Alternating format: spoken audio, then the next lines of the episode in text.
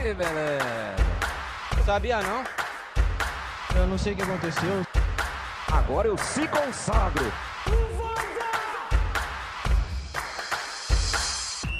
Fala galera, voltamos para mais um podcast aí. Eu, eu diria com a cara e com a coragem, mas convenhamos que com a convidada especial fica mais fácil ter coragem, né? Então a gente voltou para mais um podcast com, com uma convidada especial, porque é um podcast especial que a gente vai falar aí da Copa América, do primeiro, o batismo de Messi, o primeiro título de Messi. É... Bem-vindo, John, como sempre, e bem-vinda, Marta. Ai, obrigada, gente. Muito obrigada pelo convite. Fiquei muito feliz e estou muito feliz em poder participar e ajudar vocês aí nesse novo projeto. Boa noite, pessoal. Bom dia, boa noite. Não sei que hora vocês estão ouvindo aí também. Bom dia, boa tarde. Boa noite.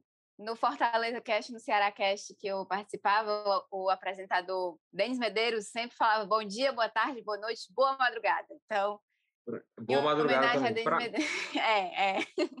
Para qualquer momento que você estiver ouvindo aí, seja agradável o papo, espero que todo mundo se identifique, né? Espero que, mesmo você que, é, que goste mais do Cristiano Ronaldo, é, identifique-se com o papo aqui.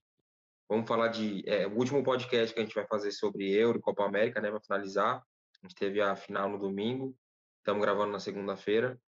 E muito, muito prazer ter você aqui, viu, Marta? Muito obrigada, eu que agradeço. E já chegou ensinando, né? Já chegou dando dica.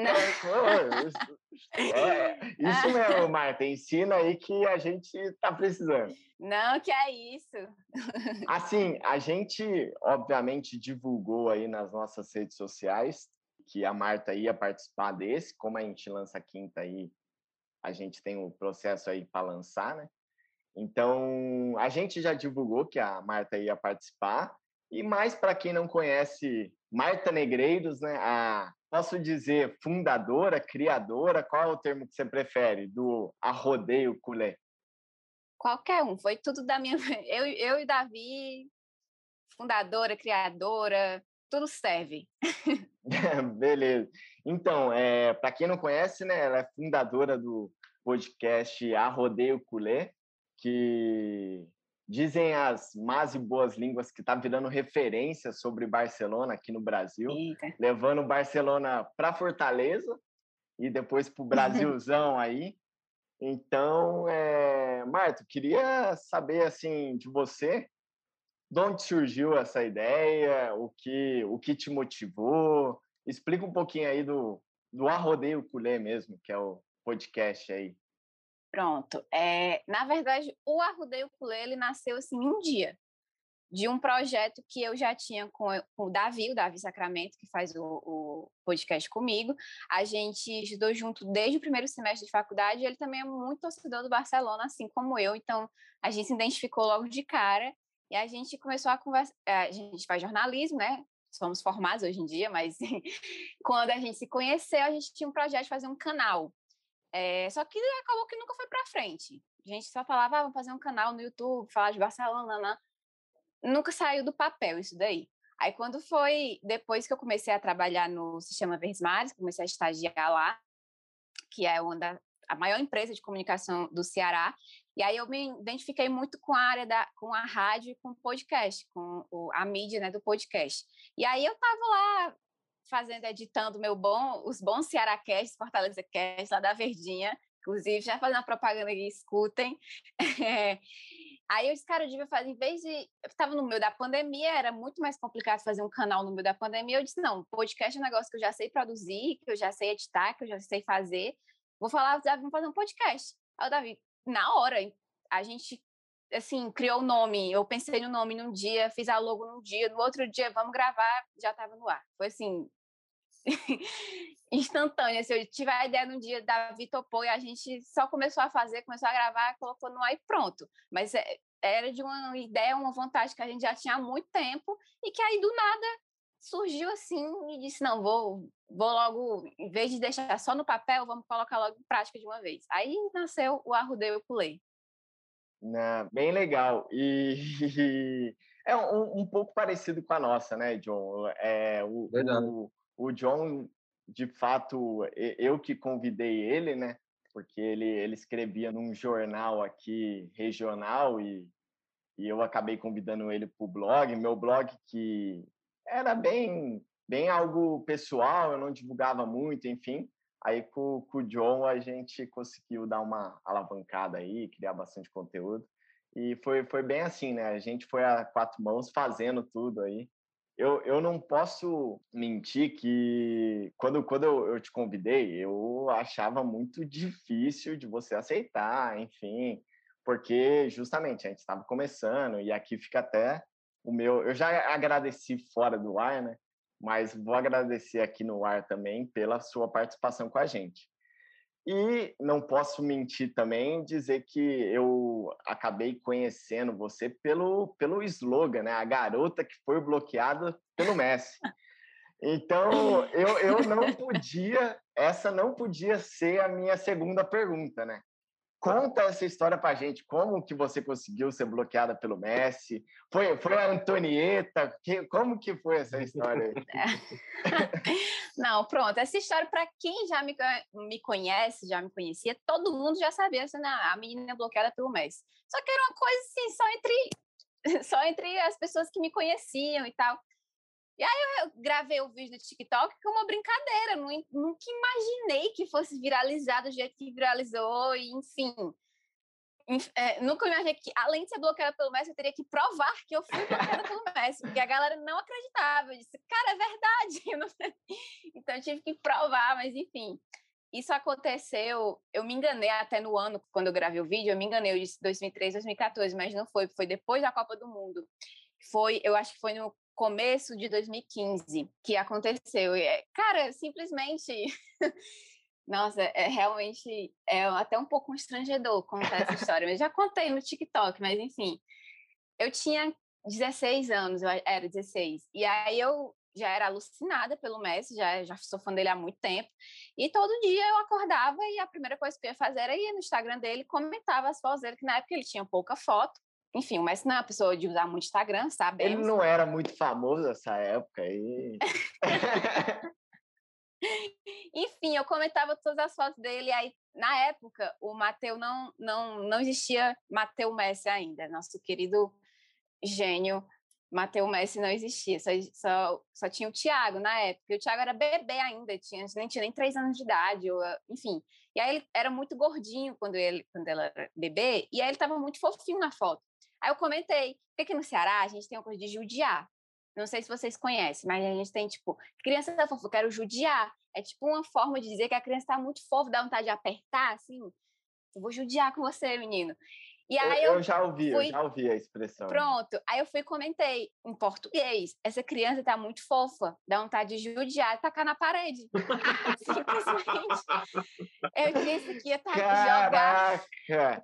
Não, pô, ameaçou o filho do Messi. Não, eu, eu, eu fico imaginando o, o Messi Ele lendo Nossa, os brasileiros estão pondo a rivalidade num ponto que não dá mais.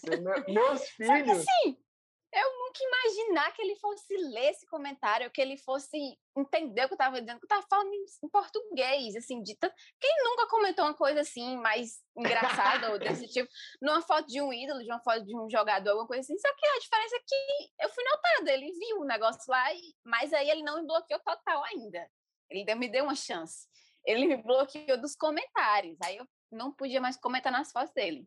Não satisfeita, eu fui pro direct e eu lembro que um dos primeiros directs que eu mandei para ele foi a publicação da Antonella grávida, do Mateu, e o, o Thiago beijando a barriga dela. Eu fui mandei parabéns, parabéns, em espanhol. Aí ele visualizou. É, isso aconteceu, essa grande. Ele viu a mensagem. Só que ele não fez nada, ele não curtiu, ele não respondeu, ele só viu. Eu não, eu não estava satisfeita com isso, eu queria que ele curtisse. Então eu comecei a mandar muita mensagem e ele visualizava tudo. Ele sempre visualizava as coisas que eu mandava para ele, sempre, sempre, sempre, sempre. Teve uma vez que eu mandei, na hora que eu mandei apareceu visualizado. Aí eu mandei de novo visualizado. Só que ele não fazia nada. E eu vi uma galera no Twitter postando print de que ele curtia foto com a camisa do Barcelona que a, que a galera mandava e tal. E eu disse, por que que este anão safado não vai? na época Na época chamavam muito ele de Anão Safado, tinha até um funk, o funk do Anão Safado, que era de. Enfim. E aí, por que esse Anão Safado não vai me. E aí eu comecei a encher o saco dele demais, atrás deste, deste, desta curtida. E aí ele, a menina disse que ia tacar meu filho, meu filho na parede, tá aqui enchendo meu saco, vou bloquear essa menina. Vai, tal hora ela tá batendo Essa menina qualquer hora vai aparecer em casa, né? Ele deve ter pensado. É, tal hora ela tá aparecendo aqui na minha porta, querendo jogar meu filho na parede, vou bloquear. E foi isso. e aí um belo dia eu acordei, fui fazer a minha rotina diária de mandar mensagem, não apareceu mais. Aí eu disse: o que, que aconteceu? O Messi excluiu o Instagram, postei no Twitter, a galera me respondeu: não, tá normal aqui, eu acho que você foi bloqueada. Desde então sigo aqui é, nessa não, minha. É, é, é, convenhamos que ter iniciado com o judiar e tacar na parede não foi uma boa estratégia, né? Mas, não, não foi, não mas, foi. Até mas porque depois bem. O segundo contato foi referente ao filho, né? Aí o Messi deve ter falado. Hum. É, mas... Tenho certeza que a hora que, que, que, acabou o jogo contra o Brasil, ele falou: Meu Deus, será que aquela menina tá aqui para pegar minha família? Verdade. Por isso que foram logo embora. É, é já foi embora. Já foram logo embora, não ficaram nem muito Você viu que, que, o, que o, o, o Depô puxou um canto lá para zoar o brasileiro e ele Sim. tesourou? Acho que ele ficou com medo de você. Cara, não, não, não, não, ela vai pegar meus filhos aqui. Eu, eu, ia falar isso, né? Ele deve ter. Não, não. A Marta, aí, ó, a Marta bloqueou uma zoeira da, da seleção argentina. Tá vendo? Gente. É... Agradecemos, Marta. Só para falar desse negócio, o mais legal é o Agüero, cara, porque ele vai começar a cantar. O Messi fala para parar, ele não, não, não, não, não, não. É muito junto. bom, é muito não, não, não, não, não, Ele, ele já tava junto. assim para puxar. Assim, Aí quando o Messi olhou, não, não, não, e ele é não, não, não, não, não. Saiu atrás. Sem vergonha, tava Muito louco bom. cantar. Sobre, mas, mas, sobre a história, eu confesso que eu não conheço o funk do Anão Safado, Marco. Depois você manda aí pra Depois você procura. Pra, pra, é. Porque na época tinha o Barça Mil Grau, que eles faziam aquelas escalações, e depois de todo jogo ah, tinha sim. narração Mil Grau, essas coisas. Sempre que tinha gol do Messi, eles tocavam essa música do funk do Anão Safado. Cara, eu nunca ouvi isso. E aí a galera no Twitter na época falava muito Anão Safado, Anão Safado, Anão Safado. E aí pegou, eu acho que até, devo, eu acho que até mandei para ele isso no direct, seu anão safado. Então já deve ter sido. É, foi tudo de uma vez, entendeu? Com certeza o Messi tem um boletim de ocorrência catalão na casa dele referente a Só essa... me esperando. Eu acho que eu não consigo nem entrar na Catalunha. Acho que se um dia eu for tentar entrar, é, é. não, barrada. O mais difícil, Marta, é você provar que você gosta dele, né? Depois. Mas, pô, gosto de você, é. cara. Mas não é muito difícil, não. não. É, só ele, é só ele entrar no meu perfil do, do Instagram, que já tem lá um monte de, de foto com a camisa dele, foto dele. É só dizer, mas tá aqui, ó. Só me desbloqueie e vê as coisas que eu posto, que aí vai estar tudo certo. Não, é, é, tomara, esses dias a gente conversou do artigo 5 chegar na Suécia, na França. Tomara que no artigo 5 chegue na Espanha ou na Argentina, né? Onde o Messi vai passar as férias dele. E, e, ele ouça aí. Messi, olá, que tal, Marta? Desbloqueia. Sim. Vamos, che vamos chegar em, em Rosário, que é mais perto, que é, é um pouco menor. Vamos tentar chegar por, pela Argentina. Depois a gente vai para para Espanha, para Catalunha, vou chegando mais. Tô tentando mais ir para Argentina desde o ano passado. Meu voo tá cancelando direto. Deve ter, não sei se tem alguma coisa a ver com isso, né? Deve ter. Deve ter. Já vai, já adiei pro ano que vem, ir para Argentina. Tudo bem. Mas você ia para Rosário mesmo, você? Eu ia, ia para. Porque assim, eu comprei a, a, a, passagem no final de 2019, porque a Copa América ia ser na Argentina, na Colômbia, em 2020, em junho de 2020. Então eu comprei para ir para a Copa América. Aí deu ruim, né? Aí eu adiei, foi cancelado o voo por causa da pandemia. Adiei de novo para ir para o jogo das eliminatórias, que seria em setembro. Mas o jogo também foi adiado, a passagem foi cancelada hoje, e eu estou guardando aí para o ano que vem tentar ir para o jogo das eliminatórias lá. Ah, legal. É, é, tomara que consiga, né? Tomara que consiga. Tomara, tomara. Burocracia para comprar passagem, questão de vacina, não, Teve nenhum problema, Marta? Eu comprei em 2019. Eu comprei já bem ah. antes. Porque quando eu fui para Salvador, na Copa América daqui, do Brasil, a de 2019, né?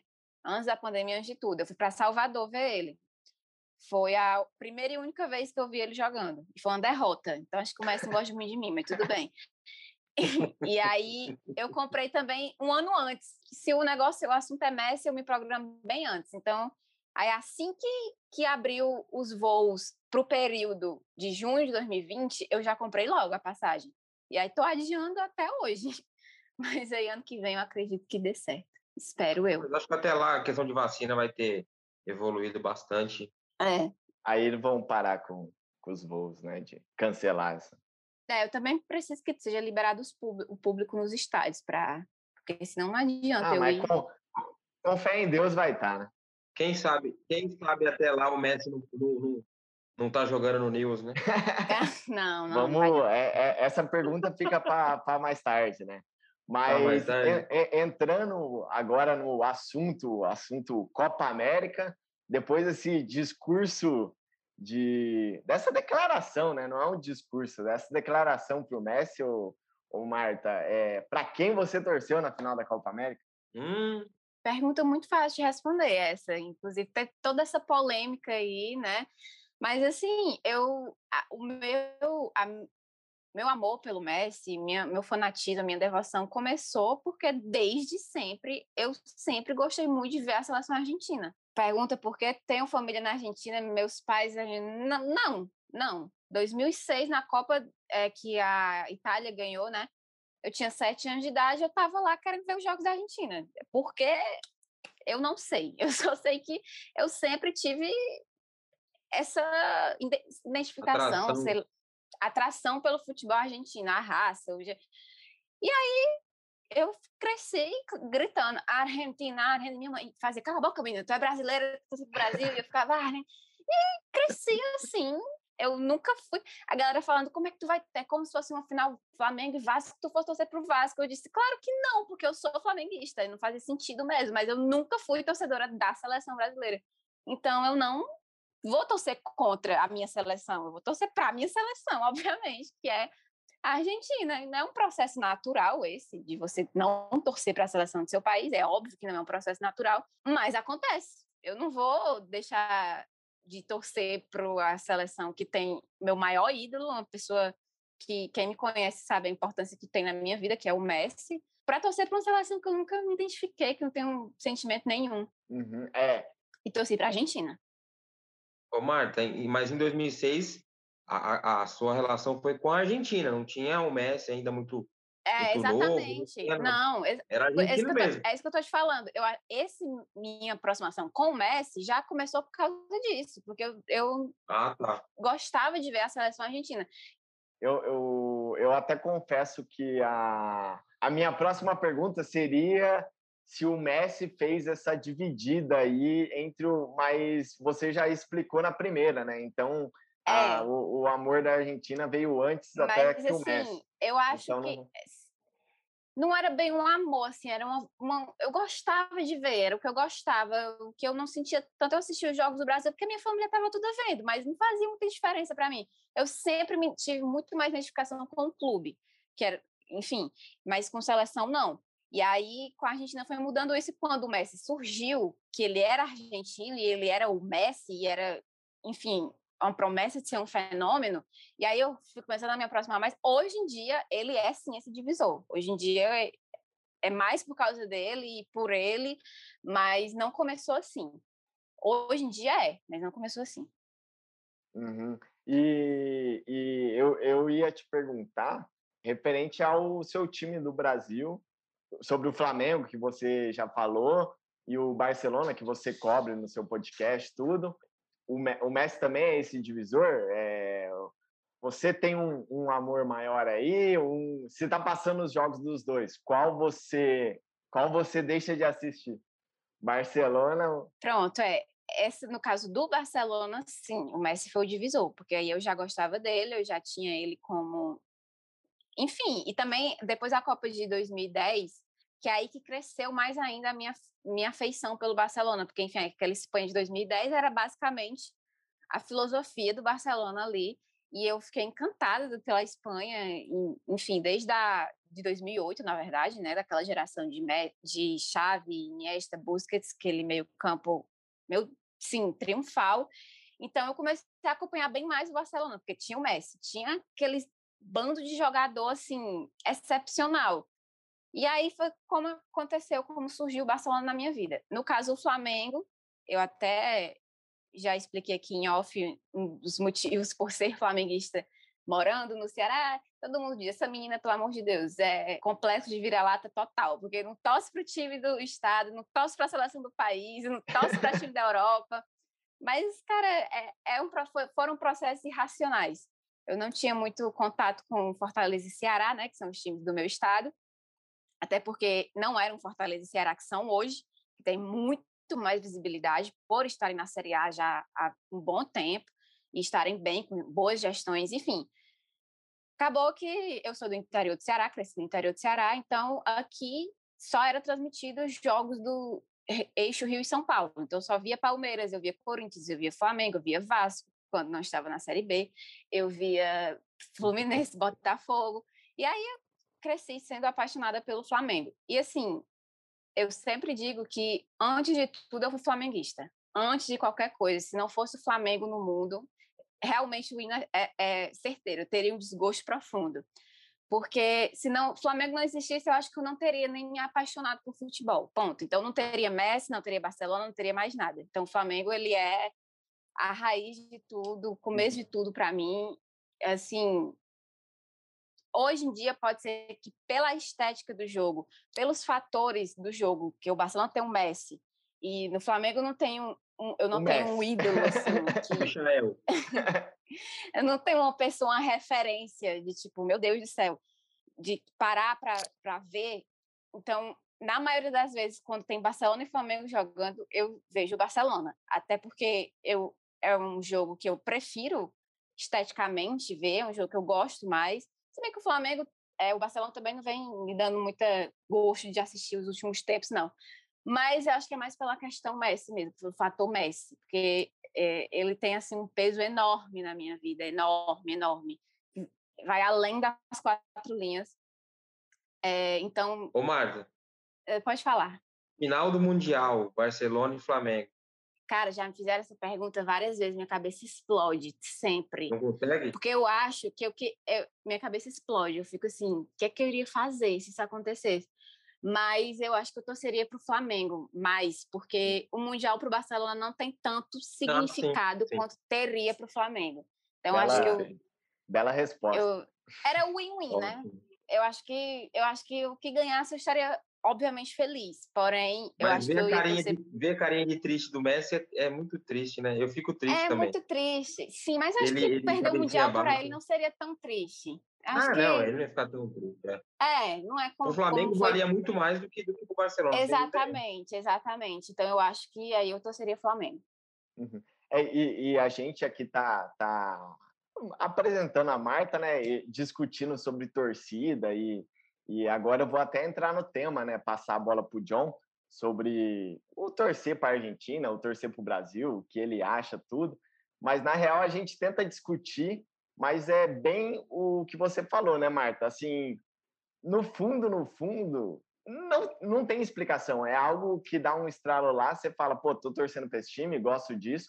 Eu, por exemplo, eu só para dar, antes de passar a bola para o John, dar o meu exemplo. Eu, eu acompanho a NBA, né? Eu, eu torço pro Dallas Mavericks. Dallas é um time do interior lá, do, não é do, de um grande centro americano, enfim. E torço, assim, acompanho desde 2010, assim, freneticamente o time. E foi, assim, um estralo, sei lá, torço.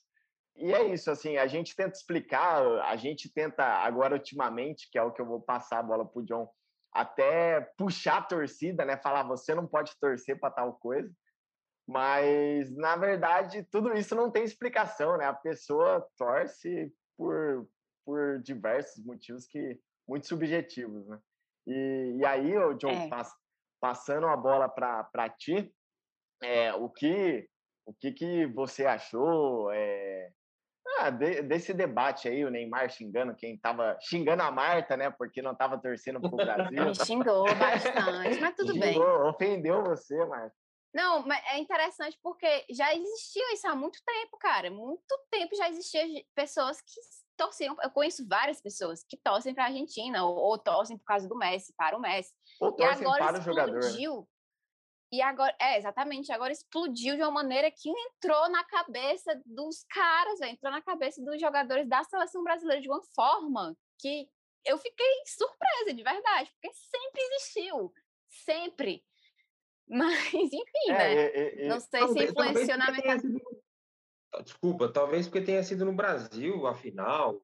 Pode ter sido. E é, contra o Brasil também, né? Pode ser. Né? Então, talvez... Mas, cara, na semifinal de 2019, eu também estava torcendo para a Argentina, na semifinal da Copa América de 2019, que foi Brasil e Argentina. Eu estava lá com a minha camisa da Argentina, torcendo para a Argentina. E não, não teve todo esse alarde que teve agora. Não sei se é porque agora também envolve questões políticas e tal, por causa de que muita gente foi é. contra a realização da, da Copa América aqui. A gente sabe que muitos jogadores têm uma afinidade, têm uma proximidade, seja qual for, com o presidente, a galera já está na flor da pele, todo mundo, acho que a população inteira. Então, acho que isso deve ter influenciado também para muita gente dizer não vou torcer para a seleção brasileira porque a seleção brasileira representa esse país, esse país que eu não quero, esse país que eu não gosto, que eu não aprovo. Então, são vários fatores aí que vão distanciando o povo da seleção já há algum tempo e eclodiu agora né, nessa final, que era uma Copa América até que estava bem invisível assim. Eu acho que sempre houve também, sempre existiu e concordo assim 100%. Eu acho que só explodiu, só virou algo é, é polarizado como tudo aqui vira, né, no Brasil, é, justamente por, por esse por esse essa quentura que veio da política, né?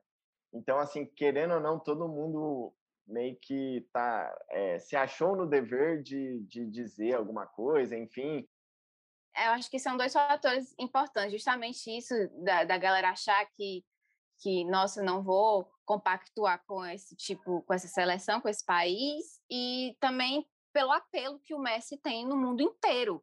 Então já era, acho que juntou útil agradável na cabeça de muita gente. Eu não vou, não quero é, ser condizente com isso, com essa seleção que apoia esse tipo de governo, seja lá, ou a CBF, seja lá pelo que for. E, cara, o Messi merece um título pela seleção argentina. Então, vou torcer para a Argentina. É o que acho que juntou esses, esses dois fatores que eu vi muita gente dizendo, cara, eu vou torcer para a Argentina porque eu acho que o Messi merece ganhar um título pela seleção e essa provavelmente tem sido a última chance, porque tem a Copa do Mundo aí, mas é bem mais difícil. E acho que foi isso que eclodiu assim, realmente entrou na cabeça do, dos caras, entrou na cabeça dos jogadores, o que eu achei de verdade muito divertido.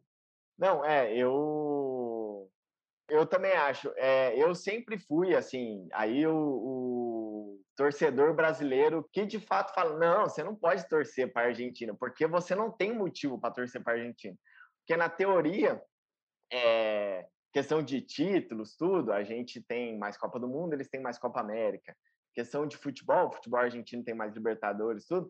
Mas a gente sempre entrega para a gente, nossa cabeça, torcedor brasileiro, sempre tem a mais. A gente tem mais bolas de ouro. Talvez não comece, né? Mas, assim, historicamente, mais jogadores bolas de ouro. Então, assim, eu, eu sempre fui do time, confesso que não, não tem por que você gostar da Argentina, sendo que a gente é um argentino com samba no pé, né? Mas assim. E realmente não tem motivo, mas. É, e, e, e de fato não tem. É assim, a mesma coisa, mas... se eu vou escolher para torcer para um time europeu, eu escolhi torcer para o time que tem 13 Champions e que é dominante sim, assim, há sim. anos. Mas é algo irracional, é, assim. Só que eu confesso também que esse título, e, e aí a gente, eu tento sempre separar a parte da, da política do, do espetáculo futebol, né? É, é, muito difícil, é quase impossível, mas eu tento.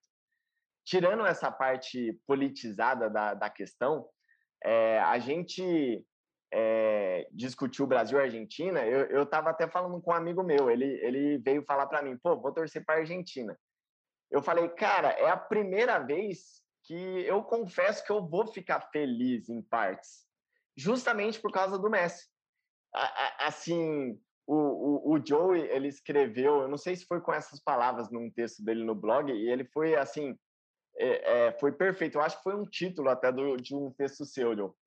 É, o futebol tinha uma dívida e, e a gente tinha uma dívida com o Messi. E a gente, como brasileiro, por mais que a gente está torcendo para o Brasil, a gente sabia dessa, pô, é, historicamente, para o futebol, quem gosta muito da história do futebol, como eu, como o Joe, acredito que você também, mas é, não tem como você ser só torcedor nesse caso, você não gostar de algo histórico, que é o que aconteceu é, sábado, né, com, com, o primeiro, primeiro título do Messi, que é, eu, eu não sei quem foi o termo, eu não vou poder soltar a fonte aqui do, de quem criou esse termo, mas ele foi utilizado bastante, que é o que está chamando de batismo do Messi, né? É, eu vi até pessoal da TNT Sports mesmo falando que até então o Messi era, era só é, nascido, eu não vou lembrar a frase certinho, mas ele era nascido na Argentina, espanhol, e agora finalmente ele se tornou um argentino, né? Então, assim, de fato, mesmo sendo aquele torcedor brasileiro chato, pô, não, você não pode torcer para a Argentina. Mesmo sendo assim, eu concordo que nesse jogo, mesmo antes, eu já tava, putz, vai ser lindo. Fui, fui o Abel Braga, vai ser lindo. referente, a, referente a qualquer resultado, né? Sim. E, e, e você, John? Então, depois eu até convido a, a Marta a ler lá o texto que eu escrevi, que ela vai começar concordando e depois ficando com raiva de mim. Tá? eu, eu, ia falar desse texto, Joe, eu ia falar desse texto, mas aí eu. Eu vou convidar eu, ela para ler. A bola na, eu passei a bola rasteira, né? Eu não ia dar um, uma virada de jogo dessa. Então, primeiro que assim, eu não gosto muito desses, desses fiscal de torcida, né? Então, você não pode fazer isso. Obviamente que eu escrevo a minha opinião o que eu não faria ou o que eu faria. Mas eu não vou apontar o dedo em quem faz ou quem não deixa de fazer. Eu vi, assim, é, é um pouco diferente pela rivalidade, pelo que significa, mas eu torci pra caramba pela Itália. Muito mesmo. Eu até brinquei depois lá que o bem venceu. Porque do jeito que foi a semifinal. O bem venceu. o bem venceu. Pela, por como foi a semifinal, assim, fiquei muito bravo. Eu não tenho, na, obviamente, nada contra a Inglaterra. Eu amo ver a Premier League, eu, eu tenho um monte de jogadores que eu gosto, só que, sim, enfim, eu gostaria muito que a Itália ganhasse e ainda bem que ganhou. Só que eu tento analisar e ter o meio termo entre a paixão pelo futebol e a razão.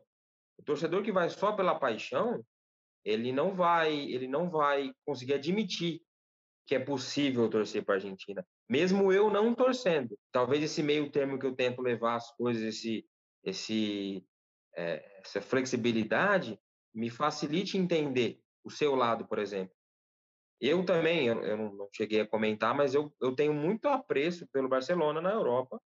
Torcer eu acho muito forte, assim, né? Porque é muito maior do que ter um apreço. Tem um apreço muito grande, porque foi o time, já fiz vários textos sobre o Ronaldinho Gaúcho, sobre o Barcelona, que o Barcelona me fez, me encantou pelo futebol, eu sou um pouco mais velho, então eu vi o Ronaldinho Gaúcho no Barcelona e isso me encantou de uma maneira. Ele falou, mano, que esporte é esse?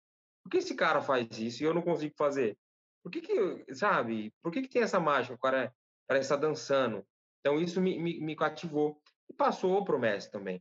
Eu tenho muito, muito, muito, muito, sou muito fã do Messi. Mas eu até tenho até uma frase que eu falo: eu quero muito que o Messi seja campeão com a seleção, mas não hoje e não contra o Brasil. E isso não não quer dizer que eu e eu até deixo adendo lá que eu não sou torcedor de seleção, sabe? Não muda o meu humor. Se o Brasil perder, perdeu como perdeu, eu não deixei de dormir, eu não fiquei, meu Deus, não, não, não, me, não me corrói, não fico pensando. Não sou torcedor de, de, de, de seleção, mas eu não gostaria que fosse por todo o contexto de ser no Brasil, enfim, toda a rivalidade que envolve, mas não, não, quem sou eu para falar o que pode, o que não pode, o que, que deve, o que não deve? Eu acho que que, como você falou, você era pequena, assim, bem mais jovem, e não conseguia nem explicar o porquê você torcia para a Argentina, e começou a torcer. Tem amigos meus também, pessoas que, que seguem a página, acompanham a gente aqui, que também tem esse, esse pensamento. Não, não, não acho legal quem fica fiscalizando torcida, não, e, e, e o que serve para mim, às vezes, não serve para você, né? Eu imagino também que até pensei a hora que você estava falando, que talvez essa proibição, tudo que é proibido, a gente tem, quando a gente é mais novo, né? É proibido a gente ter vontade de fazer, né? Exatamente. né? Não e vai fazer, mais... não vai torcer para a Argentina. Aí você foi lá e torceu.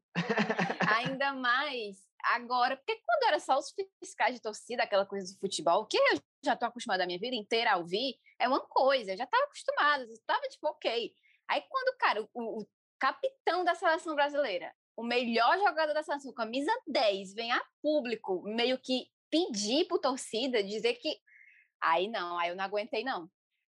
Aí eu fiquei, não, não é possível, cara. Não é possível. Vou pegar seu filho, Neymar, e jogar na parede.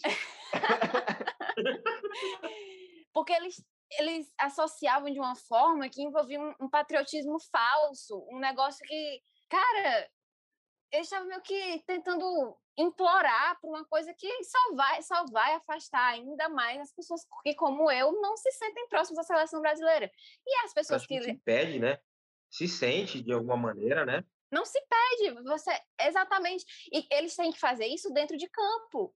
E fora de campo também, porque o futebol não se resume àquilo dali. Então ele tem que ser um o Thiago Silva ele tem que ser um exemplo de capitão, o que ele não foi hoje quando ele postou aquela declaração dizendo aos que torceram contra, e não sei o quê, não me peça entrevista, não, isso não é um exemplo de capitão de uma seleção um, do tamanho um do Brasil. Um discurso de cara de sétima série, né? Quando perde o Interclasses, sim, ele... Sim, não. O Neymar, a vida inteira faz essa, essa... O Neymar é imaturo, ainda é imaturo. Ele cresceu muito, cresceu, mas parece que é um passo à frente e três para trás. É, assim, surreal, cara, que o Neymar ainda tem que vir a público para falar, mandar as pessoas irem para lugares que eu não vou nem dizer aqui, né? Mas que, enfim, cara, ele acha que ele vai reconquistar essas pessoas dessa forma? Não vai. As pessoas que estavam balançadas, seja por motivo político, que, enfim, a, até torciam para a seleção brasileira, mas acabaram se afastando, ver uma coisa dessa, elas não vão voltar correndo para a seleção brasileira do, do porque o Neymar dele. não vai. As pessoas que ele ainda podia trazer para o lado da seleção brasileira se afastaram totalmente agora. Então é uma coisa muito não faz sentido, é uma coisa que realmente eu fico assim impressionada. Cadê? Não tem uma assessoria, não tem alguém para avisar? Porque cara, não é possível. Não, não, foi Eles estão só bem... se afundando mais nisso. É, não, foi, foi, foi muito mal assessorado mesmo, assim, até a...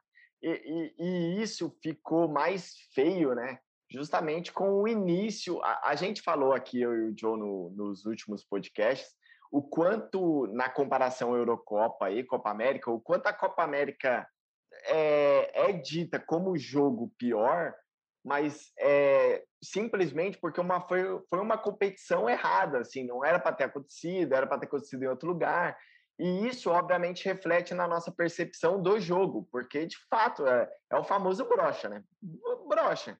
E, e, eles, com esse discurso, no início do no início do campeonato, até falando que não iam participar, ia ter motim tudo, no final, cobrar essa coisa, eu, eu acho que, de fato, foi... Caramba, foi... Se, se foi uma estratégia, foi péssima, né? Mas eu acho que não, eu que acho que realmente... Sido, né? Não, nenhum assessor no mundo, ainda mais assessor do Neymar, permitiria um negócio daquele. Foi ele mesmo falando besteira na internet, o que ele sempre faz. E assim, eu fico impressionada, cara, porque é uma pessoa que tem potencial para ser melhor do mundo. Ele tem, para mim, na minha visão de jogo, assim, de quatro linhas, tirando do extracampo, tirando questão de título, enfim, analisando a bola no pé friamente, depois do Messi, para mim ninguém joga mais que o Neymar. Se é o Messi, o Neymar é muito talentoso no que ele faz quando ele quer fazer. Para mim ninguém joga mais que ele, claro. Concordamos. Messi, Neymar. Porém, ele não valoriza isso na vida dele. Eu acho que, sei lá, ele prefere ser uma celebridade do que ser um jogador de futebol. E por isso ele não, nunca vai chegar nesse status que tá Messi Cristiano Ronaldo, que podem chegar outros grandes jogadores que vêm surgindo, estádio de um Zidane, de um Ronaldo fenômeno. Não vai, ele vai ser lembrado, vai ser lembrado por muita gente como um craque, que ele realmente é, mas por muitas pessoas vai ser o menino Neymar, o menino, eterno menino, eterna criança. E é triste, cara, porque realmente, como eu disse, é um cara que tem muito, muita bola no pé, ele joga demais. Mas, infelizmente, como eu disse, o futebol ele vai muito além dali das quatro linhas. Ele tem um extracampo que também é muito importante e, fora disso, ele não chega nem no top 50, se for contar só o extracampo. Ah, não, é. A, a narrativa da, da carreira dele, tudo foi, foi muito, muito, muito, muito, muito mal assessorado. Isso, isso eu concordo. Eu, eu até falei também num podcast. Pô, eu tô, tô falando bastante pro pessoal ouvir os nossos podcasts aí. Mas eu, eu até, aí. É, eu, eu até comentei com, com o Joe, e, talvez eu acho que no primeiro podcast, ou no segundo que a gente fala sobre transferências, que eu acho que depois de um tempo quando as pessoas começarem a esquecer esses, esses pequenos atos assim, o Neymar ele vai voltar a se agigantar e, como você falou, bola no pé é um dos melhores, eu, eu também acho, enfim, ele é um absurdo. E aí, conforme for esquecendo esses fatos, ele, ele, ele vai ter o seu lugar na história muito bem colocado lá. Porque, como você disse, assim, é, para mim também é a mesma coisa bola no pé, é Messi ele acabou. Assim, não, não, não tem muito comparação para o resto do mundo. Mas, assim, hoje ele vai levar essas porradas. E, e assim, e merecida, e merecida. Eu, eu sou um, um pessoal até que acompanha a gente tudo, sabe que eu, o Joe sabe, eu sou muito fã do Neymar. E justamente eu tento desvencilhar essa parte jogador, o que é o jogador Neymar e a pessoa. E, enfim, todo mundo sabe que no, no fã do, do no, na classificação de fã lá, eu, eu me enquadro no Neymar Zete e tal, né? Que é o que hoje classificam, né, Marco? Mas, assim, de fato, hoje ele recebe essas porradas. E, caramba, é, é, eu, eu, como, entre aspas, defensor dele, eu sempre fico, putz, nessa ele não acertou, né? Nesse comentário ele não acertou, nessa ele errou, nessa ele errou. Enfim, mas é isso. Ô, John, você quer pontuar aí para a gente entrar aí no, no jogo mesmo, Brasil e Argentina? Quer fazer a última colocação aí? Só uma frase que eu tenho a respeito do Neymar, que eu não sei se eu já escrevi sobre isso, falei sobre isso, mas é o que eu penso. Quando acabar a carreira do Neymar, todo mundo vai lembrar dentro de campo como um cracaço. Só que quem viu, e a gente viu, é, vai poder falar que ele poderia ser gênio. É isso. Ele vai terminar como craque, exatamente. mas ser É exatamente isso que eu acho. Essa frase define realmente tudo. É, e vou colocar, eu, vou colocar na minha lápide essa frase. Vou colocar na minha lápide. Porque foi eu que criei isso daí.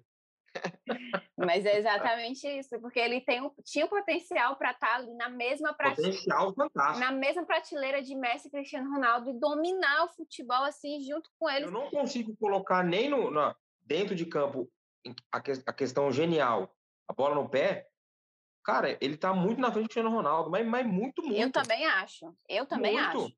Até mas porque eu não acho o Cristiano Ronaldo. Patamar. Eles estão em um não patamar dá. diferente. Não dá. Estão. E, e, e, sempre vão estar, até porque o Neymar também não é mais um menino. É não, só no nome mesmo. O Ney não existe mais. É, só na cabeça dele. E aí ele tá batendo uns 30 anos de idade, e não tem mais como, cara. Eu acho que perdeu o time dele e, infelizmente, eu acho que ele não vai nem chegar nessa prateleira. Ah, não, e, e isso, que... isso eu, assim, eu tô concordando com tudo, né? Mas, assim, de fato, o, o bonde dele já passou há, muito. Dele, dele chegar nesse nível de, de, de Ronaldo Fenômeno, de três bolas de ouro, de cinco bolas de ouro, que ele, de fato, ele Não tinha vai. potencial e, e, e eu, joga. Eu tô vendo, eu tô vendo acontecer essa geração, essa geração nova aí, tipo, pular ele, tá? Sabe? Pular a vez dele e passar. E, e ele vai. que ele jogou, eu acho que sim. contemporâneo de Messi, Cristiano Ronaldo ali por um tempo, pular essa geração Mbappé, Haaland aí, essa molecada que vem surgindo, alguns ingleses. Não, não, não necessariamente que eles vão ganhar a bola de ouro, mas talvez essa geração passe ele e ele vai ficando como uma lembrança, mesmo que jogue, né? O Messi está muito mais no final da carreira do que no meio da carreira, que seja nem no começo, no meio, né? Eu que acompanhei ele surgindo, cada ano que eu posso ver o cara jogar é um privilégio. É, cada gol, cada falta, porque daqui já já vai acabar. Já já é cinco anos, seis anos, não sei, mas é já já. Para mim, que vejo ele de 2005, é já já. É já já. É, é a lágrima escorre. Tô chorando. É, não, é já já eu tô, começo a chorar aqui. É um assunto muito delicado. É, só para. Eu, eu ia falar do jogo, o jogo em si, Mas, assim, já que a gente prolongou tanto no Messi e Neymar, que as estrelas, é, eu, eu, vou adiantar uma pergunta para a Marta e, obviamente, a gente entra aí na discussão. Você acha, Marta, que esse título impacta no Messi ficar ou não ficar na Argentina? Na seleção? É, esse título da seleção impacta o, o desejo dele. Ele, por exemplo, é, eu vou, vou dar exemplos esdrúxulos aqui, mas assim, ah, eu ganhei agora com a Argentina, eu não preciso para um clube mais competitivo, vou ficar com. Vou, vou passar meu bastão aqui no Barcelona. O Barcelona está com uma geração boa aí. Eu vou, vou fazer o que dá. Ah, então é se o, se o título influencia na decisão dele de renovar ou não com o Barcelona. Isso, isso. Você acha que influencia positivamente para o Barcelona, negativamente para o Barcelona? Eu acho que não influencia em nada. Eu acho que a decisão dele de continuar no Barcelona já estava feita antes da Copa América e que já é uma coisa muito clara para ambas as partes, tanto para o Laporta, né, que é o presidente do Barcelona, tanto pro, pela parte do Messi. E a, a, renovação só não foi concretizada ainda por conta de, do, enfim, estava tendo uma burocracia lá com a La Liga, que tinha que aliviar a folha salarial do Barcelona, fair play financeiro, tinha que se livrar de um monte de jogador com salário alto para aliviar a folha salarial para que o Messi poderia ser inscrito, né, no, no, como jogador do Barcelona, renovar o contrato direitinho, nananana. E o Laporta estava tendo dificuldade, porque não, ninguém queria ir embora do Barcelona. Ninguém quer ir embora do Barcelona. Vai perguntar para o Bright White se ele quer sair do Barcelona. Ele não quer sair do Barcelona. Griezmann não quer sair do Barcelona. Então, Coutinho também. Esses caras têm contrato, então é o direito deles ficarem. O erro é de quem fez o contrato, que eu não preciso nem falar. O Coutinho está vivo ainda? Tá vivo. Fiquei tá sabendo vivo. hoje, você voltou a treinar hoje. E voltou inclusive. ao clube, eu, eu ia falar isso mesmo. Ele voltou ao clube, mas assim, ele, ele muito provavelmente, até porque ele é um cara que de mercado, ele tem ainda pra caramba, né? Até porque, aí já fazendo o link com a seleção, né? Então, estão cogitando ele de novo para a seleção, é, falando. Deus ah, não, muita, é, não, Muita gente então... falou que a culpa da derrota foi o Coutinho não estar em campo. ah, não, é, não. Claro. Isso, isso é demais. Não ia ser 1x0, ia ser 3x0. mas, mas, assim, o, tá o Coutinho é um cara que ainda tem mercado, né? É, eu, eu ouvi em... Pro, Jogar no Vasco, já já. Não, em sondagens do Everton, do, do Leicester, esses times medianos. Não, time de segundo terceiro escalão da Europa. Então, muito provavelmente, ele vai sair sim, do Barcelona. Sim, sim. O, o, a questão é, tipo assim, mercado tem, até, até para o Bright White se encontrar mercado, porque ele a Dinamarca fez uma boa euro agora, enfim, foi uma grande surpresa, que para mim, inclusive, deveria até ter chegado na final, porque foi escandaloso aquele pênalti do, do Sterling, é, aquela simulação, mas é, o, o problema é se o jogador quer sair, porque eles têm contrato com o Barcelona, então seria uma quebra de contrato. E aí a culpa é de quem? Do cara que fez o contrato, que obviamente foi a, a diretoria mais suja da história, do, uma das mais sujas da história do Barcelona, do Bartomeu, que, enfim, todo mundo sabe aí que foi um, prejudicou muito a gestão do Barcelona em todos os sentidos. Então, tipo, tem contrato com o Bright Parecia White. time brasileiro, né, Marcos? É, não, exatamente. Tem time brasileiro aqui muito melhor. Marcelo Paes e Robson de Castro dão de pau em Bartomeu. Fortaleza e... nunca faria isso. No, jamais. E aí, cara, tá difícil, porque ele contratou o Bryce White, eu entendo, na, na situação da época, o Soares estava lesionado, e foi até uma medida emergencial e tal, a La Liga assim se permitiu, os jogadores da La Liga contrataram o Bright White com essa medida aí emergencial e tal, e tal. ok, mas aí tu contrata o cara por sei lá quantos anos, se é um cara que, tipo, você sabe que não é do nível do é Barcelona. É tipo, então, é tipo o Boateng chegando, né, mano? O Boateng, o Boateng também. É, é coisas inexplicáveis. o Matheus Fernandes. O que é isso? É que voltou pro Palmeiras Entendeu? agora. É mesmo, né, cara? É, nossa, Matheus Fernandes é mesmo. O Felipe, o Felipe conhece bem. Saudades? Pois é. é. Então, não, voltou pro Palmeiras. Mas, né? assim, Exatamente. Nem, nem chegou a vir. Acho que nem, nem sentiu o cheiro do Camp Nou direito. E aí, os jogadores não querem sair, simplesmente. E aí tava nessa burocracia, mas parece que, cara, o Messi aceitou reduzir em mais da metade o salário dele para continuar no Barcelona. Então ficou muito claro. O que incomodava ele na época que ele queria sair também é muito claro. Era o Bartomeu incomodava todo mundo, não era só ele, incomodava a torcida, incomodava a maioria dos sócios, incomodava grande parte do vestiário, e ele queria sair porque ele não via projeto vencedor no Barcelona, ele não via futuro, ele não via luz nos últimos anos de carreira dele, e ele queria ir embora, e ele estava certo, eu concordava com ele ir embora, embora não quisesse que ele fosse, mas era uma decisão correta se fazer, pensando na carreira dele. Hoje em dia ele já vê isso muito diferente, cara. A gente tem o Pedri, que provavelmente vai ganhar o, o, o prêmio de Golden Boy, que fez uma Eurocopa tremenda, com 18 anos de idade. O cara. O melhor jovem da Euro, né, mano? O melhor jovem da Euro. E é uma promessa, assim, que já é Mas joga demais, demais, demais. O De Jong, a gente... sim. É, o Ansu joga Fati muito. joga demais, chegou o Agüero. Né? O Ansu Fati. O Agüero também Não, assim, cara, às, às vezes, mas ah, não, eu, eu, eu falei, eu falei que chegou o Agüero, o... não pode falar, João. Então, às vezes dá a impressão para a Marta, também não sei se ela tem essa impressão, de quem não acompanha tão a fundo assim, como eu tenho um carinho pelo Barcelona, eu acabo acompanhando um dos clubes que eu mais acompanho na Europa. Dá a impressão que o time é uma bosta, é uma porcaria, ninguém presta. Cara, não é assim. Não é assim. Não é assim, não é assim.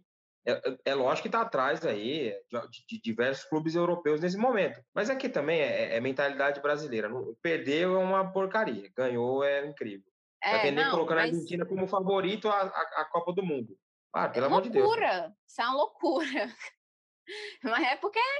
É, já vamos falar sobre o balanço da Argentina e do Brasil, mas só para só fechar os assuntos aí. Não, do Barcelona, sim. Eu acho que o grande, a grande questão é, é, tentar ter, por sei lá, no Griezmann, o Griezmann da França na, na, na, na, no Barcelona. Eu até brinquei quando começou a Euro, que eu falei que o Griezmann ia ser artilheiro da Eurocopa, porque, assim, é, é, é para mim é top 5 jogador de seleção no mundo hoje. Impressionante como ele joga bem lá.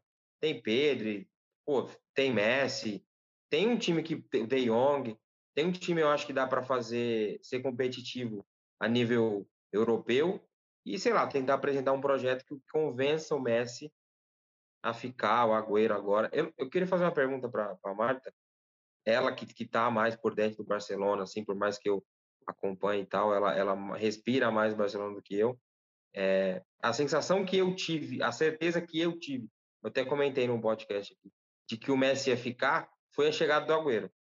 O Agüero não ia chegar do nada, sem falar com o Messi. Se ele fechou, o, Agüero, o Messi conversou com ele, ele vai ficar. Então, a hora que o Agüero chegou, eu falei, o Messi fica. Acabou, não sei se teve a sensação também. Mas é isso mesmo, não, é, é exatamente isso. A gente já estava, a balança já estava pendendo mais para o lado da renovação. Quando o Agüero chegou, acho que assim, foi geral, todo mundo teve certeza de que realmente ele queria ficar. E ele vinha demonstrando isso até dentro de campo nas últimas, na, nos últimos jogos com, com a camisa do Barcelona e tal na, na posse do Laporta. O Laporta falou: Léo, eu sei que você quer ficar. E ele estava lá no Campo Nou, ele sorriu. O presidente do Barcelona não iria falar uma coisa dessa em público assim, se ele já não tivesse alguma, alguma orientação. Então a gente já estava mais tranquilo em relação Imagina se o Messi faz uma cara de tacho, né? Aí. Então, não quero mais. É, aí... é. Mas, enfim, realmente eu acho que é uma decisão que já estava tomada e que realmente é questão de tempo para sair. Agora parece que deu certo, porque o Messi aceitou reduzir o salário em mais da metade, o Busquets, o Piquet, o, várias estrelas, nomes enormes, estão fazendo esse sacrifício de reduzir o salário drasticamente para que possa caber direitinho nas contas e que o Messi possa renovar. E parece que agora deu tudo certo e que a La Liga autorizou, é questão de tempo para que eles anunciam aí que realmente o Messi segue no Barcelona, porque por enquanto ele segue desempregado com três filhos para criar, mas agora ele tem a Copa, a Copa América para é, ganhou algum bichinho, né? Ganhou algum bicho aí, ele ah, ganhou. Ah, nossa, eu tenho certeza Mas dá para comprar umas muito... caixas de leite aí. É. o cara foi, o cara foi campeão da Copa América melhor jogador, artilheiro, melhor assistente e é, ele deve ter ganhado um bichão, é desempregado. Pois é, imagina se tivesse emprego. Imagina a gente, cara, se a gente ralar muito, o que que vai, que acontece? Um cara desse está desempregado, imagina a gente. Entrando agora no... Entrando, voltando, né, estamos... Estamos é, navegando bem, o papo tá bom, né? Então eu, eu fico meio até no papel aqui de chato de pro bom assunto, mas enfim, né? O balanço, é, o balanço do, do Brasil e Argentina aí, é, é, como temos dois torcedores aí é, é, distintos, né? O, o que, que você acha da, da Argentina? E aí eu ia até falar, né, para a próxima Copa aí. Como que chega? O que, que você acha que acontece? O Messi joga a próxima Copa? Ponto de interrogação. Não, eu tô brincando. Mas, assim, é... que, qual que você faz da competição, do Messi, tudo, um balanço aí argentino. E você, John, depois já pode emendar aí falando do Brasil. Qual, o que, que você acha? Tem que voltar o Coutinho, não tem? Fora Tite, o que, que você acha? Então, é, eu acho que o balanço no final, óbvio, foi positivo. A Argentina saiu campeã dentro do, do Maracanã contra o Brasil fez um jogo bem é, inteligente, eu acho, taticamente, porque conseguiu anular bem os pontos fortes da seleção brasileira. Quem tentou mais alguma coisa foi o Neymar, mas que acabou não saindo nada de tão produtivo, justamente porque a seleção argentina fez uma graças a Deus, fez uma boa marcação. O Otamendi não entregou, não fez nenhuma burrada, não botou a mão na bola quando era para colocar, não derrubou ninguém na área, coisa que ele gosta muito de fazer. Mas até o Otamendi fez um grande jogo. Eu até ouvi várias pessoas comentando, surpreendentemente, o, o, jogador que menos se destacou, que menos brilhou, digamos assim, na final na Argentina foi o Messi. Porque o Messi não precisou carregar tanto, porque realmente o time inteiro estava ali muito centrado, muito concentrado num foco que eu acho até que era pelo Messi. A, a, cena final ali, quando o juiz apita, que todos os jogadores vão correndo abraçar ele como se ele fosse a taça, é muito simbólico aquilo dali.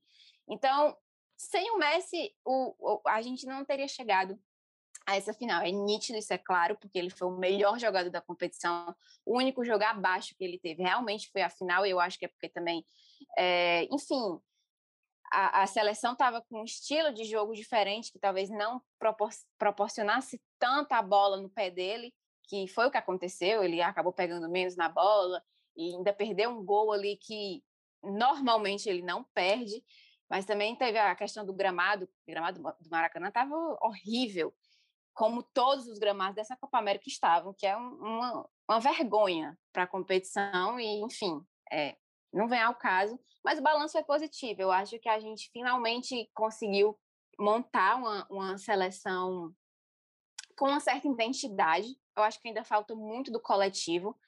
É, o Messi, na maioria das vezes, é quem resolve e quem vai para cima e quem chama a responsabilidade. Foi uma grande partida do Depou, que me deixa muito feliz. Di Maria também jogou muito bem, tanto na final quanto quando ele foi chamado, entrou no segundo tempo durante a competição.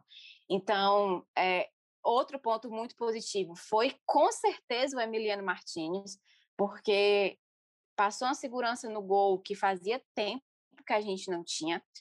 Zaga, a, a defesa da Argentina, para mim, é uma coisa que ainda é muito é, insustentável, é muito ainda não passa tanta segurança. Inconstante, exatamente. Se bem que foi bem nessa Copa América, na maioria das vezes. O meio-campo da Argentina foi o que ganhou o jogo contra o Brasil, engoliu a seleção brasileira.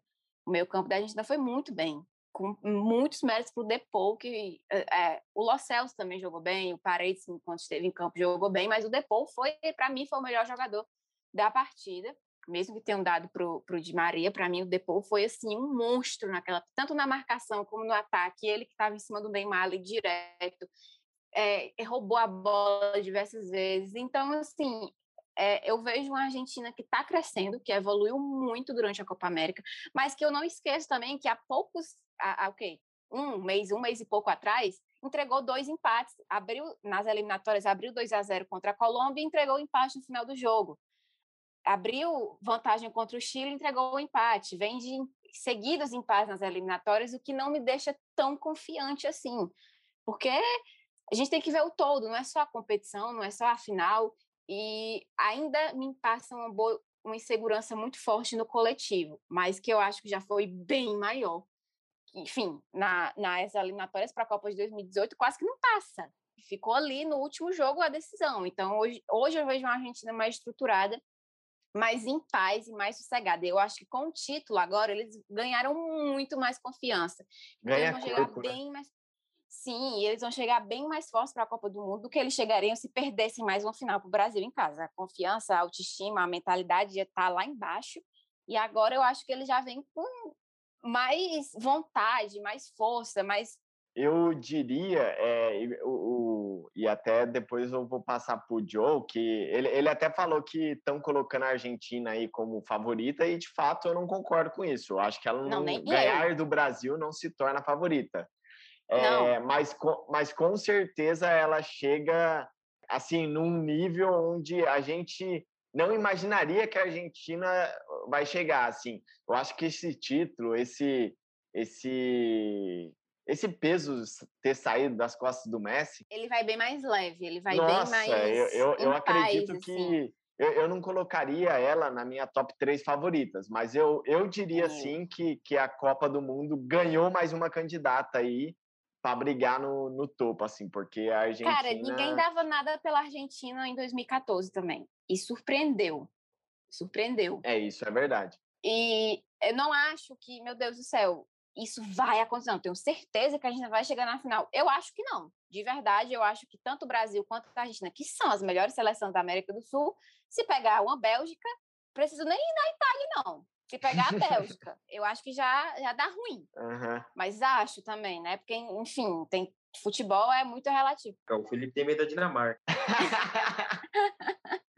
Porque tecnicamente, cara, é, enfim, eu acho a seleção bem mais treinada e pelo nível que a, a tanto da Eurocopa e da Copa América é muito diferente. Então, tem que fazer muitos amistosos com seleções europeias de lá daqui para lá, porque senão não vai, vai chegar lá num ritmo totalmente diferente. É, e não, não vamos entrar nesse assunto que eu e o John a gente já discutiu, acho que um podcast inteiro e, e, a gente não decidiu. É, ele, ele acha o mesmo que você acha, que a gente precisa estar tá enfrentando mais. Eu não acho necessariamente que a gente tem que estar tá pegando eles, enfim. Eu acho que é, é o, o, o que faz a gente não ser favorito Brasil, né? É, é, são outras coisas, não o, o, nosso enfrentamento. Mas, enfim, não vamos entrar nesse assunto que eu é, não, já quase é um se sapiou aqui. Coisas. Eu acho que é um conjunto de coisas. Eu acho que obviamente influencia, influencia sim as seleções que você enfrenta antes de entrar no Copa do Mundo, mas, cara, são muitas outras coisas também, nível técnico, tático, é, a mentalidade dos jogadores, a, o, o, como que cada um chega, o nível é, de, de, o time que joga na Europa, são muitas coisas, são muitas coisas, o entrosamento da equipe, tipo, ah, é, essa seleção, tal seleção aqui, é, esse grupo aqui, claro, com algumas modificações, já faz um bom tempo. Eles vão ter mais entrosamento do que uma seleção tipo a Argentina, que está se montando ainda, praticamente. Então, são muitas variantes, mas eu acho que Brasil e Argentina, que são as melhores seleções aqui da, da América do Sul, elas não são favoritas, assim, claro, Brasil e Espanha, o Brasil pode ganhar, eu, eu acho Espanha favorita, mas o Brasil pode sim ganhar tranquilamente, mas não é uma coisa simples e o favoritismo eu acho que ainda é do lado dos europeus. E, e aí, aproveitando, passando a bola para o John. Ô, John, qual que, qual que é o seu balanço da seleção brasileira? É, não, não, não vamos. Eu acho que a gente falou bastante da parte politizada da coisa, de, de posicionamento, tudo. É, não vamos entrar nisso agora. É, o que, que você acha para ciclo Copa do Mundo, como falam, né? Você acha que o Brasil, esse, essa derrota motiva? Acha que o Tite tem que mudar o time todo? O que, que você acha, hein? Eu escrevi um tempo atrás a respeito da lista que o Tite tinha divulgado para a Copa América. Eu depois eu fui falando de algumas listas de, do, do Deschamps também pela França, do, do Fernando Santos é, por Portugal, e todas elas tinham é, coisas que eu não concordava e que eu, eu lia que torcedores de cada país não concordavam também. Então, lista de, de, de convocação não é o Tite, Tite é uma mula, é burro. Não. Toda e qualquer convocação é, é, nacional tem aquelas divergências, é natural.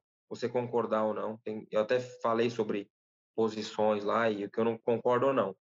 Assim, é, eu acho que o peso que a Copa América teria para o Brasil campeão é diferente do peso que tem, que teve, vai ter ainda para a Argentina.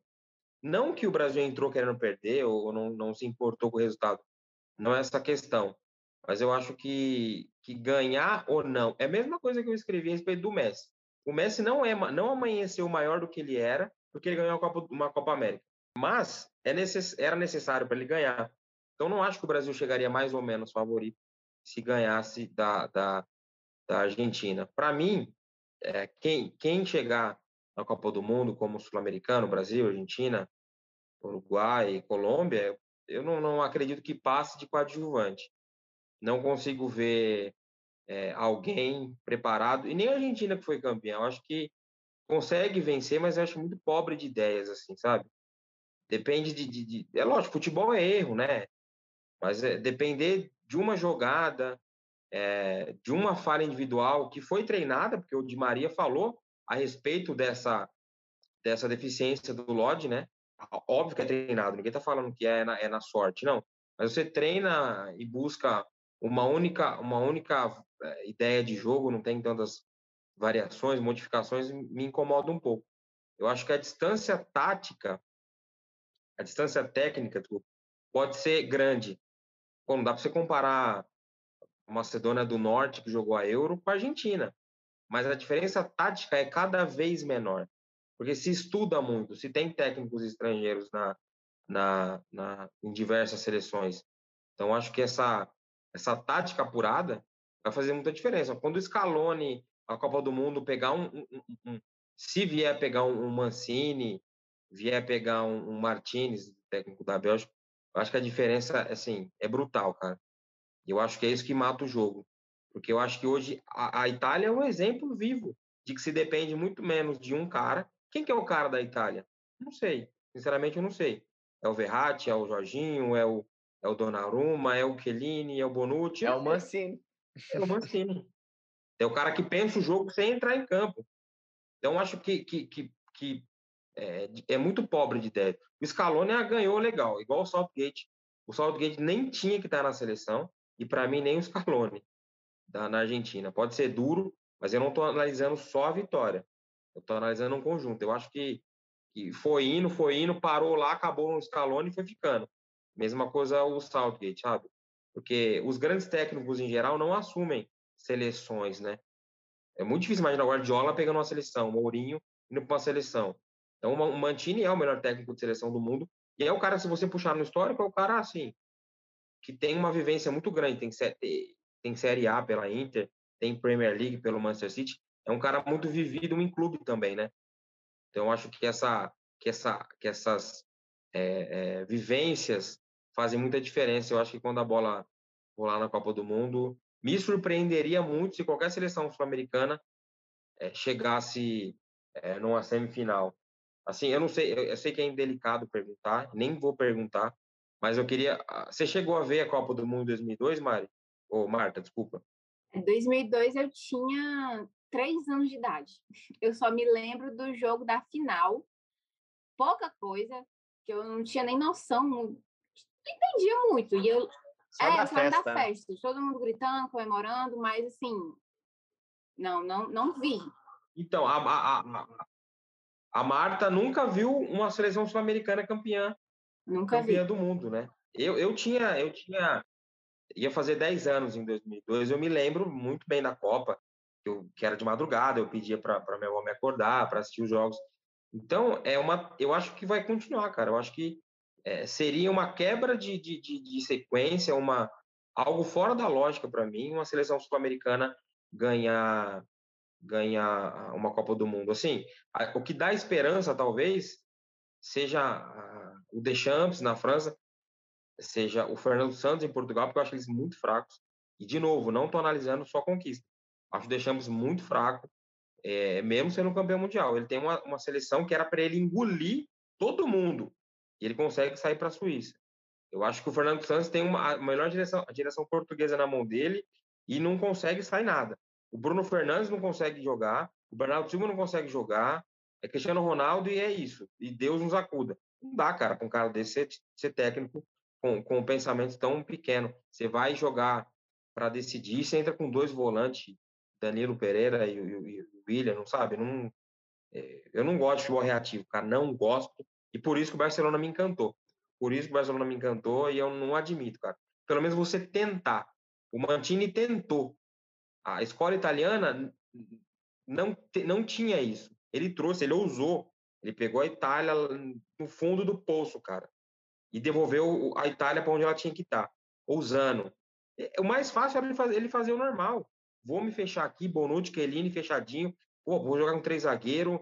Eu vou jogar com, com, com, dois abertos pela ponta, mas sem subir tanto. Vou fazer um meio campo é, populoso ali, não vou subir. Não, cara.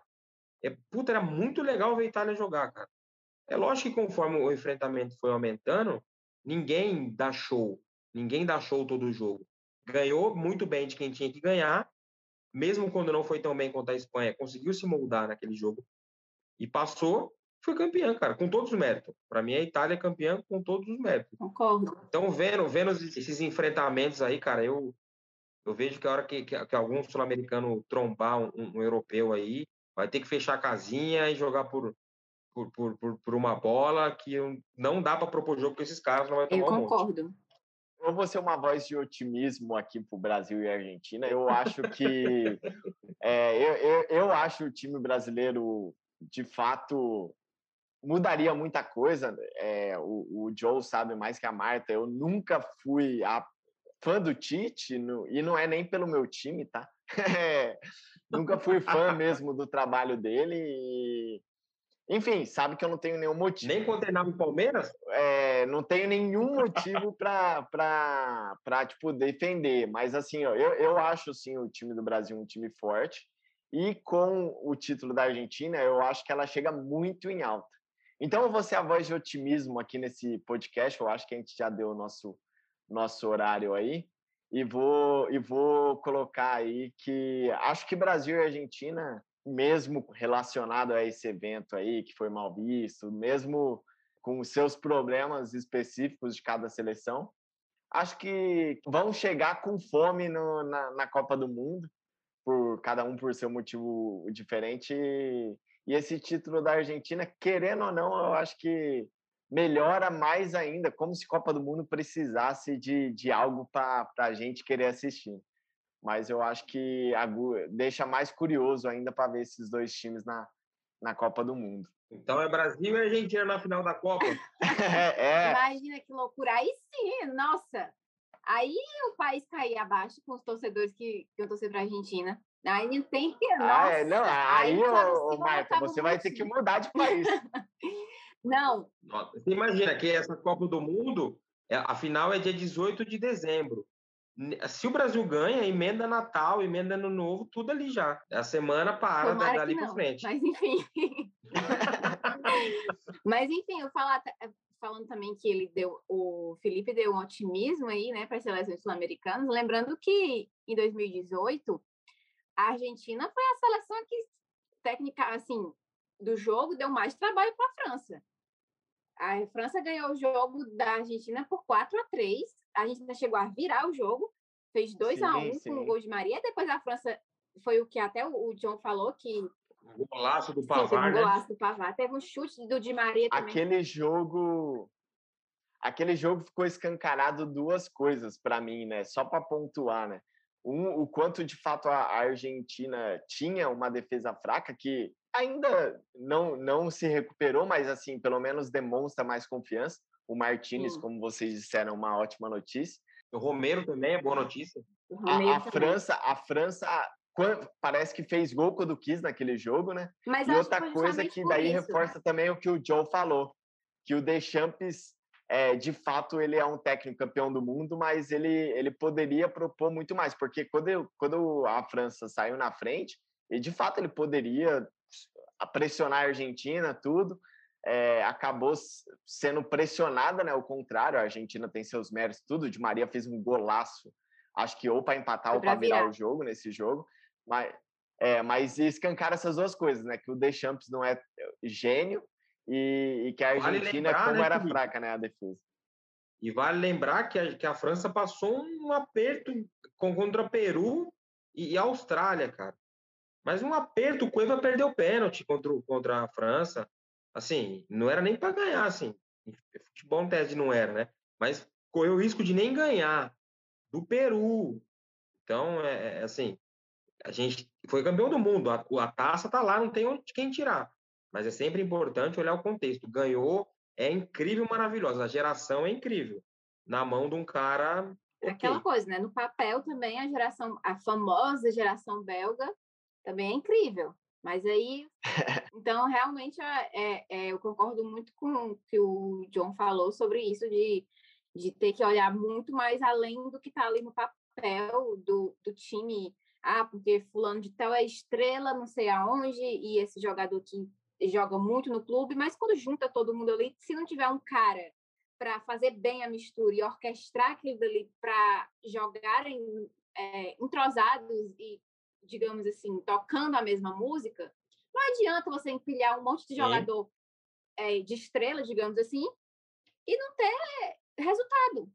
E aí, é, fala, inclusive, falam muito, cara, como era que o Messi não tinha, não tinha ganhado um título ainda com a seleção que tinha Mascherano, Di Maria, Agüero, Higuaín, e não, sei o quê. Cara, porque não é assim, entendeu? Não é simplesmente você colocar um monte de gente. Tá vendo aí, cara? O, o, o Higuaín perdeu por que, que os Galácticos não ganhou Champions Exatamente. League, né, Exatamente. É coisa do futebol. A gente não, não pode olhar só para o papel. E tem que ver que Exato. existe ali por trás um trabalho que precisa ser bem feito para dar. Outro exemplo, agora trazendo aqui para o Brasil, é o Flamengo de 2019. Porque o, o time no papel, o melhor time do Brasil. O time de 2020 era até melhor, né? pois é, e aí veio o Abel Braga, não conseguia dar resultado, não conseguia trazer. Cara, o Jorge Jesus chegou em meses, o Flamengo se transformou, que todo mundo dizia, meu Deus, o Flamengo ganha, é time que poderia brigar contra os grandes europeus. E transformou o Flamengo, assim, na, em mentalidade, em jogo, em ideias táticas, eu, o trabalho do treinador, para mim, é muito importante. As pessoas acabam. E, e eu vi, ouvia muita gente falando: ah, com um elenco desse, quem não, né? Eu, eu digo quem não: Abel Braga, não. Rogério Todos Senna, os não, outros. Domenech, não. Então, realmente, as pessoas gostam de desvalorizar mesmo ou esquecer a importância do treinador. Que, enfim. O Tata Martino, não. O Tata Martino, não. No Barcelona, por exemplo, desde do Luiz Henrique Desde o Luiz Henrique até hoje, nenhum, não. É porque, para mim, o último treinador bom do Barcelona foi o Luiz Henrique, que hoje é o treinador da seleção espanhola. Eu ia fazer essa pergunta. Eu, eu ia para estamos encerrando. Eu ia só fazer essa pergunta aí. Você gosta do Coelma? Mas você já respondeu, né?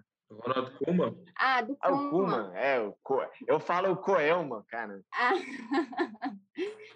Ué, você tá falando em holandês, né? É. Eu... Eu, eu, eu falo, né? como? Eu não falo holandês. Me é, perdoe. Eu falo como, mas assim. Você que é especialista aqui em Barcelona, pô. Não, eu, é eu não... Kuma, agora é Kuma. eu acho que ele ainda não mostrou. Eu não gosto dele querer. Eh, no começo, quando ele chegou, ele queria fazer uma, uma escola, a escola do Barcelona é holandesa, mas ele queria montar praticamente a seleção holandesa dentro do Barcelona. Ele pediu uma porrada de jogador holandês.